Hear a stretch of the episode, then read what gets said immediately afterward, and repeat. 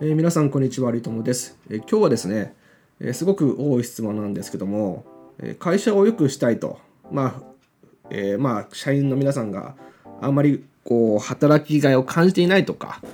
こうまあな人間関係ギスギスしてるとかいろいろあるんですけどもまあそういった時にどこから手をつけていいかわからないと。っていう話本当その質問よくもらいます。で、えこれはですね結論から言ってしまうといろいろですねこのマネジメント理論とかセミナーとかで学んだこと一旦忘れて、えー、不安から消すってことなんですね。でやりがちなミスがその自分が良かれと思ってまあいろいろやってみる例えば自分がこうだったから相手がこうだろうとかこれないよりはマシな発想なんですけども、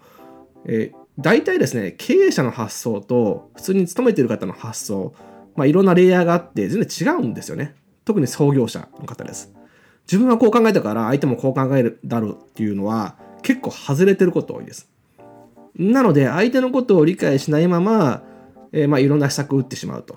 で例えば社員旅行まあ社員旅行すごくいいと個人的には思うんですけども、えー、そう思ってない方もたくさんいるとか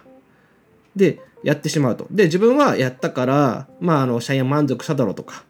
まあ、思ってしまうこともあるんですけども別にそんなことはないと。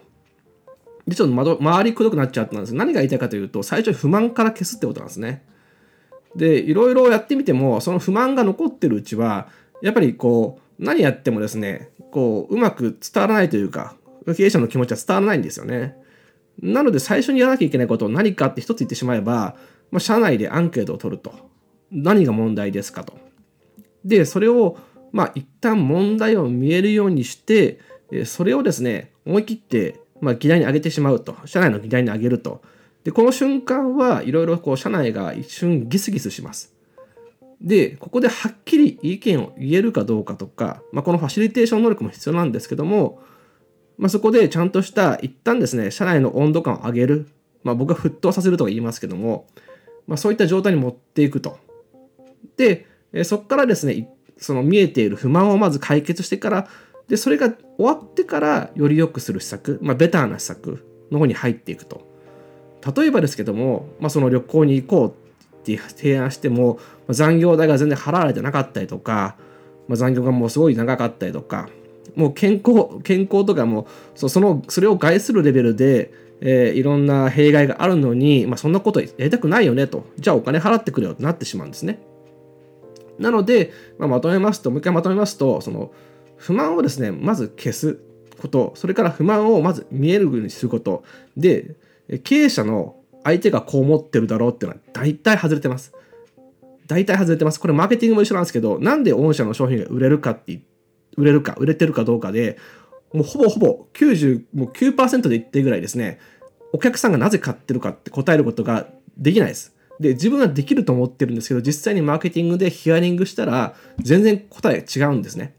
これ本当に、ま、ま、あの、毎回毎回同じことをやってるので、これあの、インナーブランディングも一緒なんですね。で、社内のマネジメントですね、考えたときに相手がこう思ってるか自分が、自分がこうだったから相手がこうだというふうに思わないように、必ず、えー、社内の意見を聞くと。で、その前にできれば意見が言いやすい風土を作るってことも大事なんですけども、これやってないとですね、大体外すので、まずはちゃんと意見を聞いて不満から消しましょうと。それだけでだいぶ改善します。はい。今日はそんな話でした。またよろしくお願いします。